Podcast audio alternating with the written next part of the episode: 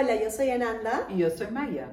Y juntas somos Anima. Estamos aquí para animarte e inspirarte a vivir una vida más consciente y relevante. Bienvenidos de vuelta. ha habido una pequeña pausa. Ha sido raro decir eso después de sentidas dos, dos semanas que se han sentido como mucho más. Este, después de haber mantenido nuestro compromiso más de un año y, y muchos meses todas las semanas y a veces más de una vez a la semana. Así que definitivamente es raro para nosotras también y nos encanta estar acá de vuelta. Es bueno tomar pausas y reparar. Así es, de todas maneras, para venir con más fuerza.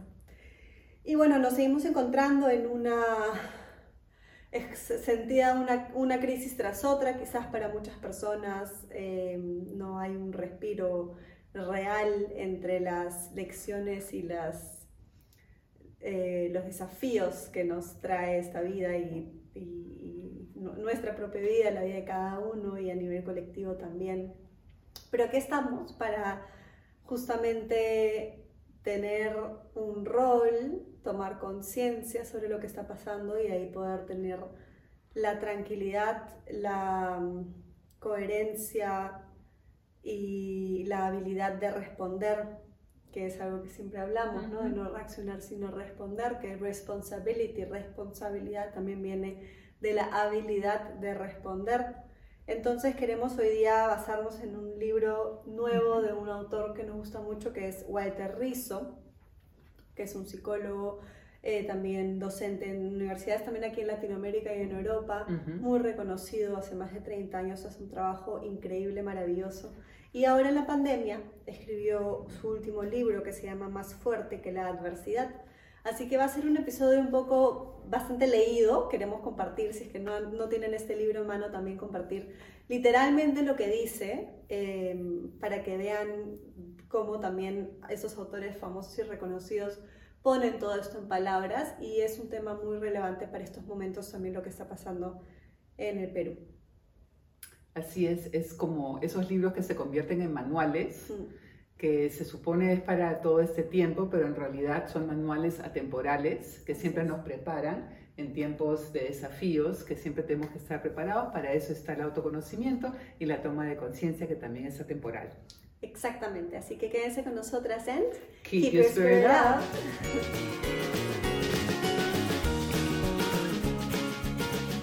De acuerdo, entonces, como decías hace un ratito, me encantó que son manuales atemporales porque es gracioso que, claro, Walter Rizzo lo escribe él dedicado a la pandemia, que también es un tema importante todavía tocar, pero también se aplica a la situación política que estamos viviendo, como estoy segura que se va a aplicar también a, crisis personales que podamos tener, algo que venga en el futuro más grande también o lo que fuese. Entonces, es interesante cómo estas personas tan capas logran ponerlo de una manera tan rica que nos sirva en, todas las situaciones, ¿no? Son los focalizadores, ¿no? Personas que ya tienen mucho tiempo, experiencia, los sabios de estos tiempos, experiencia trabajando con casos extremos que normalmente los otras, las otras personas no se dan cuenta que existen todo el tiempo. Así es. ¿no? Entonces no se sorprenden, pero sí eh, actúan, entonces reúnen lo que nosotros también estamos invitando a reunir en nosotros mismos y en ustedes, es el pensamiento concreto, el sentimiento y la acción de poder colaborar con un manual de servicio para todos. Exacto.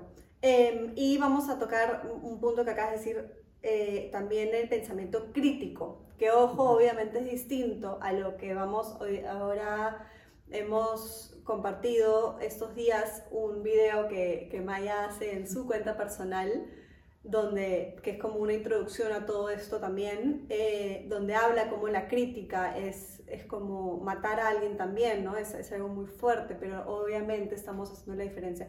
Un pensamiento crítico, y ahí ya puede comenzar la reflexión para ustedes, se refiere y va hacia un punto muy distinto, por más de que sean las mismas palabras.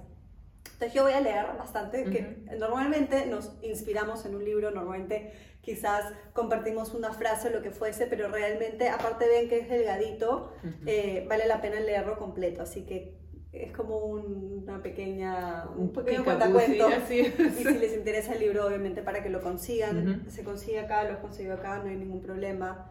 De Walter Rizzo, más fuertes que más fuerte que la adversidad. Y el pequeño título debajo es de cómo afrontar los acontecimientos estresantes, aprender de ellos y salir fortalecidos, que obviamente es la premisa. Es la premisa y es la idea de, todo esto, ¿no? Bien, entonces estamos casi al final del libro con el primer título que hemos escogido para ahora que se llama La mentira no es un punto de vista. Y eh, la principal frase es, una actitud prudente acompañada de un pensamiento crítico parece ser la mejor dupla para no dejarse manipular por las fake news o noticias falsas. Ojo que esto se refiere a otro tema, ojo que estos son otros tiempos, pero igual miren que es para lo que está pasando ahorita. Entonces, principalmente estamos también hablando de, de qué adoptar, qué posición adoptar, qué conciencia tomar para no dejarnos manipular, que es lo que está sucediendo en demasía en estos tiempos. Cómo desarrollar el filtro del discernimiento entre lo que nos sirve y lo que no nos sirve. Y está muy bien descrito aquí. Y comenzamos por algo que ha estado muy presente también, que es la OMS, ¿no? La Organización Mundial de la Salud, que ellos mismos ya dicen, la OMS emplea desde hace tiempo la palabra infodemic, es decir, infodemia, que significa pandemia a causa de la sobreinformación mucha de la cual es falsa. Esto no es una paranoia ni un exabrupto de algún delirante, aunque hay muchos. Es un hecho. Estamos en la época de la posverdad y eso emerge con más claridad en situaciones complejas o de adversidad colectiva. Cuando algunas instituciones o grupos sienten que pierden el poder o que éste corre peligro, las mentiras fluyen y se asientan, el fin justifica los medios. Para la Real Academia Española, la palabra posverdad es un anglicismo aceptado, que significa distorsión deliberada de una realidad que manipula creencias y emociones con el fin de influir en la opinión pública y en las actitudes sociales. Y luego agrega, los demagogos son maestros de la posverdad.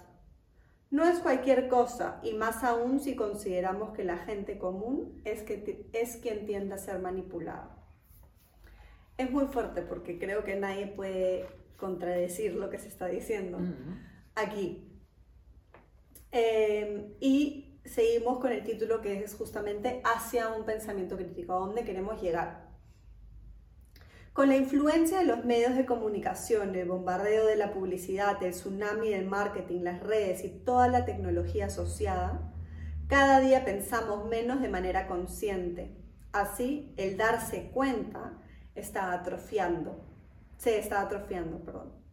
Para mucha gente, reflexionar es un agobio, una carga que hay que evitar o reducir a toda costa. El día que nos reemplacen los cyborgs será precisamente por el déficit cognitivo que resulta de utilizar cada vez menos nuestra capacidad de análisis y revisión de la información. Y dice ahí como resaltando, sin conciencia informada seremos borregos. Es increíble, o sea, es algo que se habla mucho de las siguientes generaciones, es algo que, que tocamos mucho. Por un lado tiene una un poder increíble, obviamente la plataforma que tenemos en redes sociales, es increíble cómo podemos hacer llegar nuestros productos o nuestros servicios o información o inspiración a todo el mundo, pero, pero ya hemos visto muchas veces cómo todo en exceso obviamente no es eh, ideal y como cualquiera tiene una voz, lo cual está perfecto, pero si no tenemos ese discernimiento del que tú hablabas hace un segundo, ¿de qué nos sirve? ¿no? Estamos bombardeados con demasiada información, en parte no solo eh, no real, sino es... Eh, Distorsionada. Exacto, o sea, cada uno desde su punto de vista, eh, cada uno como él lo o ella lo interpretó y, y, no, es, no es neutra, ¿no? Entonces es, es muy delicado. Sigo. El filósofo Immanuel Kant utilizó una expresión latina en sus escritos que posiblemente encuentres en varios textos o cuando navegues por internet. Sapere aude, que puede traducirse como atrévete a saber, atrévete a pensar, ten el valor de servirte de tu propia razón. Cuando entras a un estado de pereza mental, no dispones de la energía necesaria para ser analítico y crítico y tristemente dejarás que otros piensen por ti. Eh, frase resaltada. para desarrollar un pensamiento crítico necesitas tomar conciencia de lo que haces, sientes y piensas, es decir, puro autoconocimiento. Entonces acá pueden ver claramente el hilo rojo que por qué lo estamos mencionando, no simplemente porque está, es un tema coyuntural y también tenemos nuestra versión que decir ni nada, sino nuevamente la confirmación también de afuera de algo más grande que todo empieza por ahí. Y si no empezamos por ahí, no empezamos con nosotros mismos, no vamos a poder lidiar con todo lo que está pasando alrededor. Es más fácil copiar textos o copiar opiniones o simplemente reaccionar sin el autoconocimiento porque pasas por encima de ti mismo. Entonces no estás respetando el primer filtro que eres tú mismo, entonces reaccionas y además reaccionas con ideas o sentimientos que no son tuyos. Entonces eso lo hace inauténtico y la inautenticidad produce la falta de integridad. Y porque no hay discernimiento y tampoco hay un sello personal bien transmitido para que también haya la posibilidad de entendimiento y no solamente de confrontación. Más claro imposible. Sigo. Presta atención a esto que te será de utilidad. Tu cerebro posee dos tipos de procesamiento, el automático y el controlado. Al procesamiento automático puede atribuírsele una función más operativa. Actúa de manera no consciente, rápida y con poco esfuerzo. Esta forma de procesar la información suele activarse cuando enfrentamos situaciones rutinarias, como manejar un automóvil, escribir en la computadora, entrar en algún lugar conocido o caminar por la calle. Funciones que tienen que ver con guiones ya establecidos. Por otra parte, el procesamiento controlado requiere atención consciente, depende de intención voluntaria, es lento, analítico, demanda esfuerzo y es creativo. A diferencia del anterior, el procesamiento controlado se activa en situaciones nuevas, variadas o inconsistentes. Y de ahí vamos a saltarnos a esta parte relevante que es, no obstante hay un pero. Nuestra mente es perezosa y funciona con la ley del mínimo esfuerzo. Acuérdense que al final lo que quiere nuestro cerebro es que sobrevivamos. Entonces no le interesa que te metas, que indales, que no sé qué. O sea, eso, ahí está la conciencia, ahí está la práctica espiritual diaria, ahí están esos esfuerzos por autoconocerse, porque si no, si solo dependemos de la mente, la mente es feliz, leyendo, viendo, reaccionando y todo bien. Entonces hay que, es un esfuerzo que definitivamente vale la pena, que hay que hacer para poder salir de, esa naturaleza perezosa. Tenemos más la tendencia a confirmar que a desconfirmar, sencillamente porque es menos gasto para el sistema. Cuanto menos trabajo mental, mejor. Si trasladamos esto al mundo de las noticias falsas, el procesamiento sigue una regla similar que se conoce como la ley de Brandolini, quien era un informático italiano que se las vio con analizar las innumerables mentiras del político Silvio Berlusconi la cual afirma que refutar una patraña requiere mil veces más esfuerzo que crearla.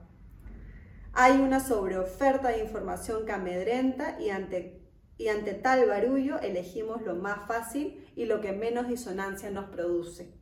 Además, incorporamos la opinión de la mayoría, ya que suponemos que la mayoría no se equivoca, típica. Pero todo el mundo está diciendo eso.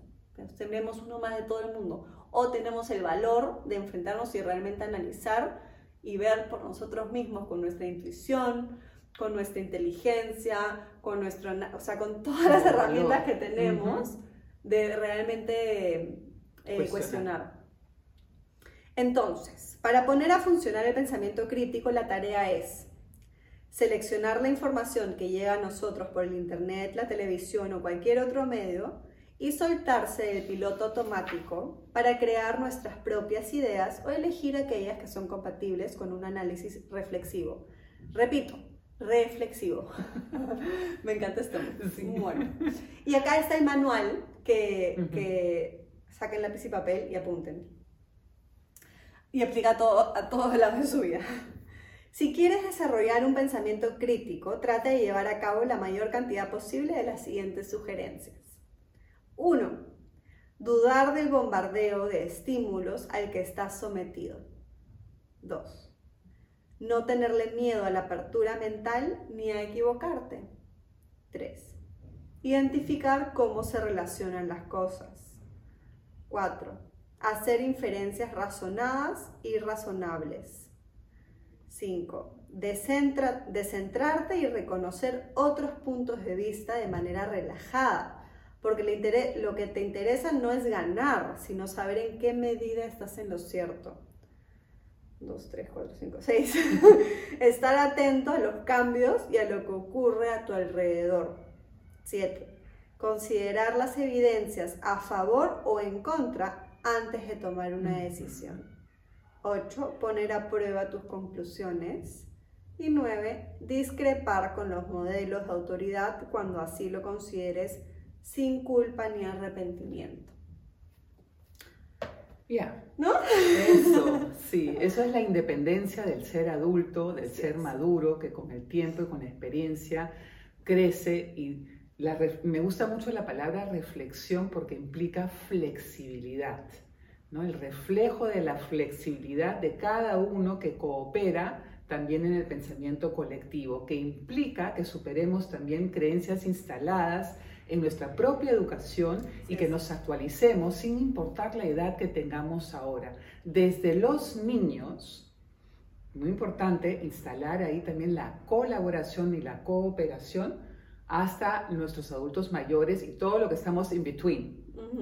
¿no? No, hay no hay excusa de edades, cada uno lo adaptamos al lenguaje y al momento que, que se requiere para colaborar en nuestro elemento tribal como seres humanos con conciencia, que es lo que nos diferencia de los animalitos. Exactamente, o sea, el nivel de conciencia en el que estemos, cada uno su tiempo, cada uno con su experiencia, pero tenemos la conciencia y tenemos justamente con una práctica espiritual el acceso a la conciencia plena de la que todo, absolutamente todo está hecho. Pero claro, no es así nomás, sino es colaborar, poner de nuestra parte y, y tomar un rol con responsabilidad, un rol eh, activo para nosotros mismos, en la sociedad, como seres humanos. Y cultivar los dos derechos básicos que todos tenemos, ¿no? que es cuidar de nuestras vidas y de nuestra libertad. Todos juntos. Todo con libre albedrío, pero justamente ahí está. Si es que los seres humanos tenemos esa virtud del libre albedrío, que ningún otro, ningunos otros seres lo tienen de esa manera, o eh, jerarquías superiores lo tienen de esa manera, pues hagamos, o sea, usémoslo. Para eso estamos en todo, en, en, en nuestras decisiones más diarias, pero ahí está esa prueba, ¿no? ¿Para qué la vas a usar? Para seguir algo que ya está, para hacer algún mal o realmente para poder... porque también es algo, así como la, mente puede ser perezosa, es algo natural del ser humano también querer mejorar, querer preservarse, querer, querer superarse. Entonces, eh, tenemos las herramientas, pero hay que saber utilizarlas, hay que elegir las batallas también, pero, pero en los tiempos así estamos a prueba y en tiempos así vamos a ver también dónde estamos parados y, ser recordados y recordarnos a nosotros mismos por cuáles decisiones tomamos y cómo reaccionamos ante esas adversidades. Podemos aliviar el descontento colectivo con la toma de conciencia, porque cuando la conciencia está en ayunas es donde se desespera. Tal cual. bueno, esperemos que este, este episodio un poco más práctico, más a la vena, más, más directo, directo sea de ayuda para esos tiempos, em, calme un poco las ansiedades que puedan haber. Alivia. Alivia cuando sabemos que podemos hacer algo, ya lo hablamos en el podcast anterior, de que no es que simplemente somos víctimas de lo que pasa y no podemos hacer nada, siempre hay algo que hacer, pero está en nosotros y cómo lo vamos a hacer. Así que de sentémonos, ¿no? A conversar y a hacer planes y tomar decisiones con valores y con la conciencia que cada uno puede aportar. Sí, tener conversaciones relevantes y no simplemente repetir todo lo que ya se ve y se dice.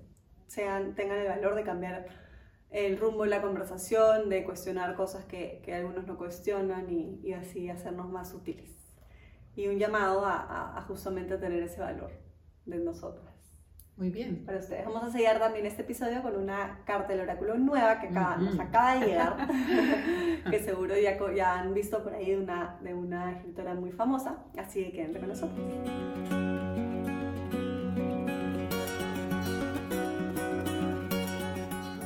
Muy bien, bueno, cambiemos el libro por esas cartas hermosas.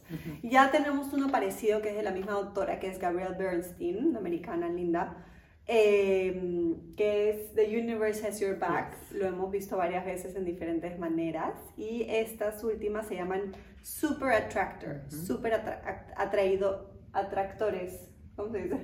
Cuando atraes. Es atrayente, ¿no? No sé, pero atraer con mucha fuerza. Em, ¿Qué es atraer? Atraer lo que deseamos, atraer lo que sentimos que merecemos y atraer sobre todo la frecuencia en la que estamos. Por eso siempre hablamos de las leyes universales, de cómo vas a atraer ahí eso en donde estás. Entonces, el magnetismo. el magnetismo, por eso obviamente somos los creadores de nuestra propia realidad. Y mirando nuestra realidad vamos a saber a qué nivel de conciencia estamos. O en qué, en qué vibración estamos. Y si la queremos cambiar, elevar o no. Muy bien, es la primera vez que las usamos con ustedes, ¿no? Que las has usado con un cliente, ¿no? Primera vez. Novedad total acá con ustedes. Vamos a llenarlas para que se sintonicen con esta frecuencia, con esta vibración de lo que hemos estado hablando, para que nos den una respuesta clara, una inspiración bonita quizás un tip bonito para seguir atrayendo lo que tanto deseamos. Vamos a ponerlo a nivel colectivo, ¿no es cierto? Para todo, todo el país, para todo el mundo. Mm. Muy bien, gracias. La carta oscura negra. Y dice, the more I attune my energy, my energy with appreciation, the more the universe will deliver. Ahí está justo lo que estábamos diciendo. Em, en cuanto más al, attune, no es alineo, eh, sintonizo mi energía con apreciación, que podemos también cambiarlo por gratitud, que sabemos que es la primera práctica. Em, así el universo nos va a entregar aún más, de esa manera nos va a entregar, nos va a entregar aún más. Entonces, es muy, muy importante la palabra apreciación porque en estos tiempos tan tumultuosos no estamos practicando mucha apreciación, que es eh, determinante para la calidad de nuestra comunicación. No es que tengamos que estar todos de acuerdo, pero por lo menos apreciar nuestras, nuestras eh, opiniones, nuestras posturas. Eh, mantener la dignidad como, como prójimos que somos, como hermanos, hermanas, y ahí la apreciación de, del, otro. Simple, del otro, de la simple existencia del otro y de que también tiene derecho a expresarse es importante. Y si queremos que algo cambie, también tenemos que ser nosotros los ejemplos de cómo queremos que cambie. Y ahí también guardar una coherencia. Sí, y apreciación por la posición en la que estamos, apreciación por el poder que tenemos realmente y apreciación también por, por qué estamos luchando en estos momentos, ¿no? No no llevarnos tantos al rol de víctima, sino tengo algo por lo que luchar, tengo algo por lo que preocuparme, entonces también esa apreciación por, por mi vida y por la realidad que ya creé para poder seguir creando la realidad que tanto deseo.